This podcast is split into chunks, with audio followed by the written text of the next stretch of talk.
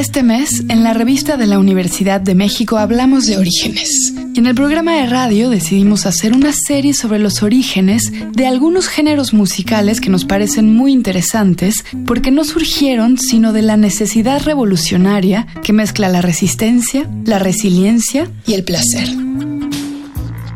Bueno, pues soy Luis Pérez, eh, un melómano disfrazado administrador, eh, creyente de que la música sana, creyente de que siempre podemos eh, conocer nueva música y sorprendernos, jamás dejar de sorprendernos.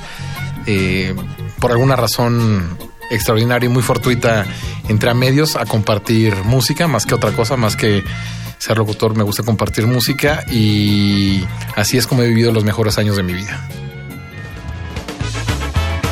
Luis Pérez conduce un programa matutino llamado Bull Terrier en la estación en línea del mismo nombre, junto a su legendario compañero Carlos Millet.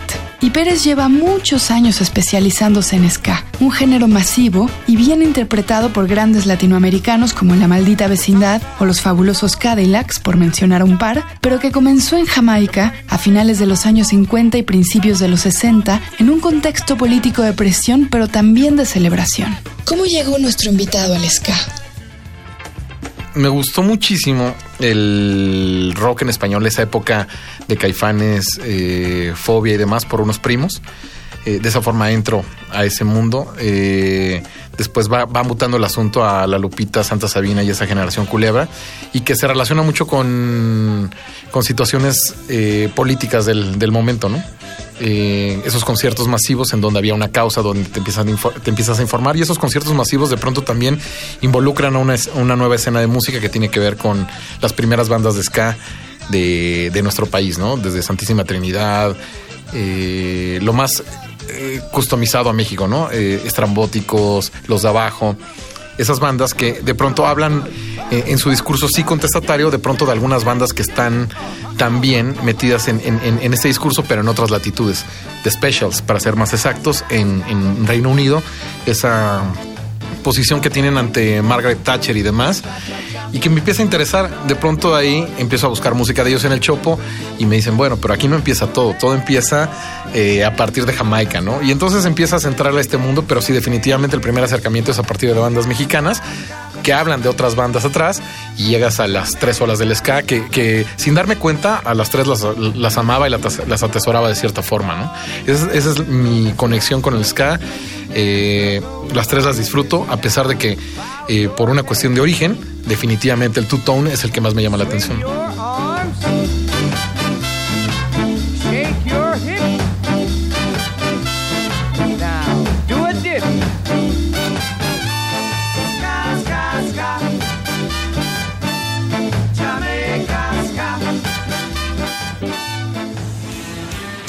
De las tres olas del ska, el two-tone es la segunda ola. Nace en los años 70 y ya en Inglaterra con la migración jamaiquina.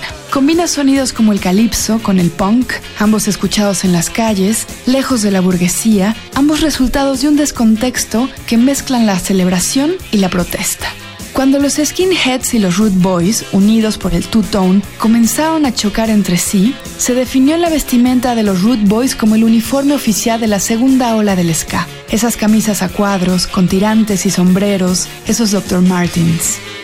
Los ritmos jamaiquinos le inyectaron alegría a la anarquía, a la incomodidad contra la represión policial, contra el gobierno conservador y el clasismo. ¿Se veía venir que una sociedad tan aparentemente contenida como la Iglesia tuviera semejantes celebraciones donde sacudir el cuerpo?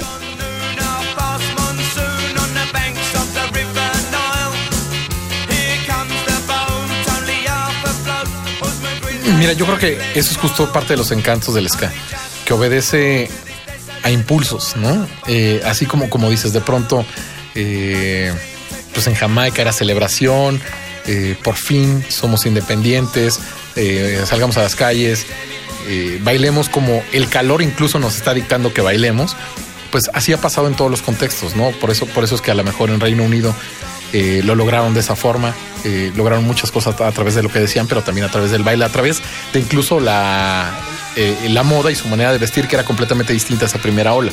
Y la tercera ola es completamente lo mismo. Como lo abordamos en México, es el más claro ejemplo de cómo obedece al contexto, ¿no? Aquí lo relacionamos con una, una generación de, películas como Kids, eh, en donde decíamos, ah, bueno, pues debo de andar con una mochila, debo de andar con un walk, debo de andar con un, eh, una patineta, eh, no sé, como que todas esas cosas que, que, que, que, lo hicieron como muy particular en, en, México, a lo mejor unas, unas malentendidas, otras a lo mejor solamente poniéndole como el sello mexicano, pero es eso, es música que, que responde al primer impulso.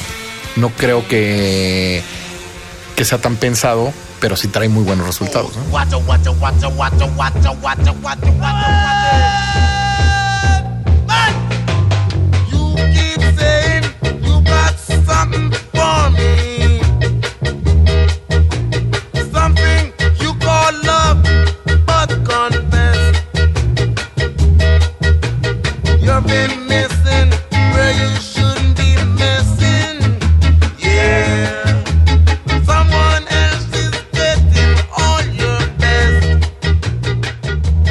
Las tres olas del ska se, se, se, generan en distintas latitudes. La primera es en plena época de independencia de Jamaica. Eh, una mezcla del mento, del calipso, eh, del rhythm and blues, esa influencia gringa que había en, en, en Jamaica, da pie a un, a un ritmo nuevo que se llama ska y que a partir de ahí viene el rocksteady y el reggae, ¿no?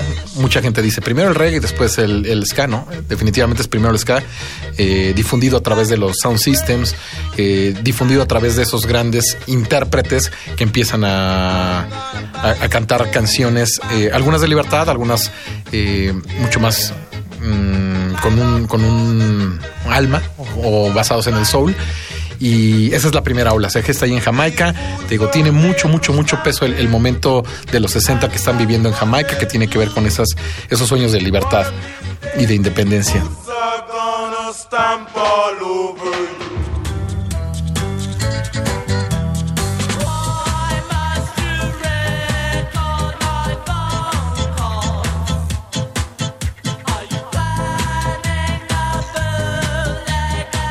Después, eh, algunos migrantes jamaicanos o jamaiquinos, como, como quiera decirse, eh, migran a Reino Unido, se mezclan con la clase obrera de, Reino Unido y ahí se genera la segunda ola del ska, esta mezcla de una actitud contestataria, unos sueños de libertad, un, ritmo más influenciado por, por, bandas de punk, otro por más eh, ska y rocksteady, hacen una fusión y forman el two-tone. Ese es el origen de la segunda ola del ska, el two-tone.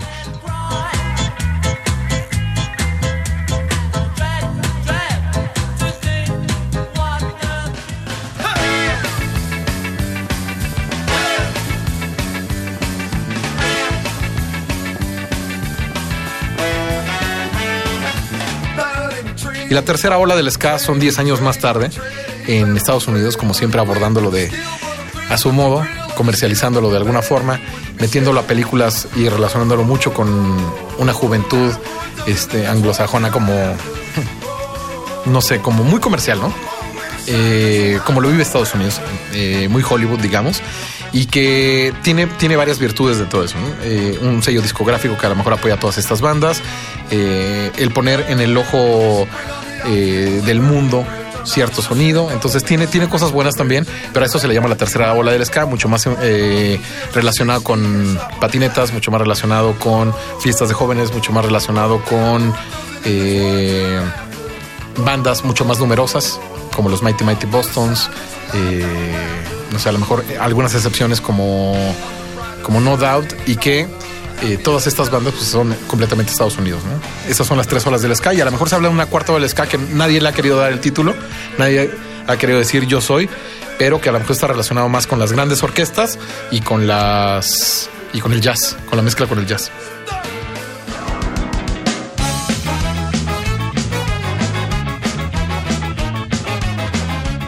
¿Cómo se relacionan las últimas olas, la tercera, la de los 80 en California, y la cuarta que nace apenas en nuestra década con el origen del ska? ¿Cómo se lleva esa nostalgia por aquellos sonidos roots de una Jamaica ya más bien de varias generaciones atrás?